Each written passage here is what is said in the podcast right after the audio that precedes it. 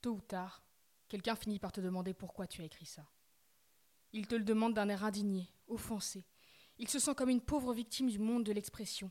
Et il t'accuse, il te crache sa vie au visage, il va jusqu'à te reprocher le jour de sa naissance, et il te balance tout un discours pour t'expliquer à quel point il est quelqu'un de bien, à quel point tu es quelqu'un de mauvais. Et il te balance un autre discours pour t'expliquer comment les choses doivent être, comment la vie doit être, comment le monde doit être. Qu'est-ce que j'en sais, moi? Comment ils doivent être ce putain de monde et cette putain de vie? Moi, je me contente de décrire la vie, alors oui, je suis répugnante, et je suis aussi la vie. Et toi aussi, tu es répugnant, et toi aussi, tu es la vie. Qu'est-ce que tu croyais? Que tu ne pouvais pas être décrit? Que les autres étaient les seuls à pouvoir être décrits? Que tu étais quelqu'un de bien sous tout rapport? Il en faut de l'orgueil pour penser qu'on ne pourra jamais être décrit par les autres et qu'on est quelqu'un de bien sous tout rapport. Je ne fais plus confiance, je me méfie des gens bien sous tout rapport. Bonjour, je suis Heidi, la paysanne, et je suis quelqu'un de bien parce que je suis une humble paysanne.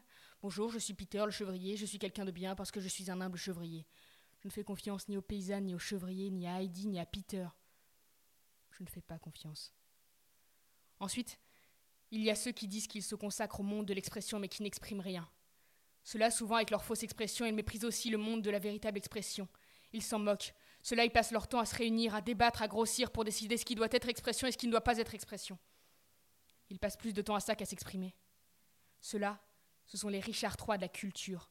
Ceux qui travaillent dans la méchanceté, ceux qui travaillent à faire taire, à exclure, à faire du mal, à nuire, Welbeck les appelle la racaille, les concierges caviar. Ceux-là, ils vous punissent quand vous désobéissez à la famille, à la communauté, les concierges caviar. Richard III dit Toi oui, toi non, toi oui, toi non. Les concierges caviar disent Toi non, toi non, toi non, toi non, toi non.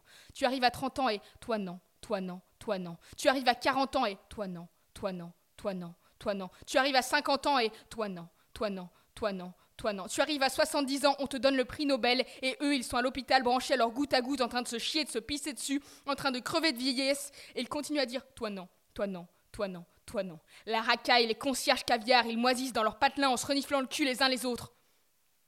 Un autre exemple. 20 ans que je me le coltine. Quand tu entres dans un théâtre pour travailler, pour travailler, pour travailler, pour faire ton travail dans un théâtre, il y a toujours un imbécile qui va se charger de ridiculiser le monde de l'expression juste parce que c'est de l'expression, alors qu'il ne sait même pas encore ce que tu vas dire. Ceux-là, ce sont les empereurs de la clim. Ils se sentent importants face au monde de l'expression supérieure. Ils adorent montrer leur indifférence au monde de l'expression, leur mépris. Ils aiment te le faire savoir, ils veulent que ça se voie, juste parce que tu appartiens au monde de l'expression. Comme si le monde de l'expression en général les offensait. Ils adorent faire chier le monde de l'expression avec la putain de télécommande de la clim. C'est la plus haute expression de leur liberté, de leur créativité, de leur intelligence, de leur pouvoir. Ceux-là, ils n'aiment pas leur travail, ils sont amoureux de leur ignorance, de leur bêtise, de leur grossièreté, de leur vulgarité, de leur alcoolisme, de leur putain de télécommande, de la clim. Et moi, je me demande, mais s'ils méprisent tant que ça le monde de l'expression, pourquoi est-ce qu'ils bossent dans un théâtre, dans un lieu consacré à l'expression? S'ils méprisent tant que ça le monde de l'expression, pourquoi est-ce qu'ils se cramponnent au théâtre comme des tiques ou des puces? S'ils méprisent à ce point le monde de l'expression, pourquoi est-ce qu'ils s'en vont pas installer leur clim ailleurs?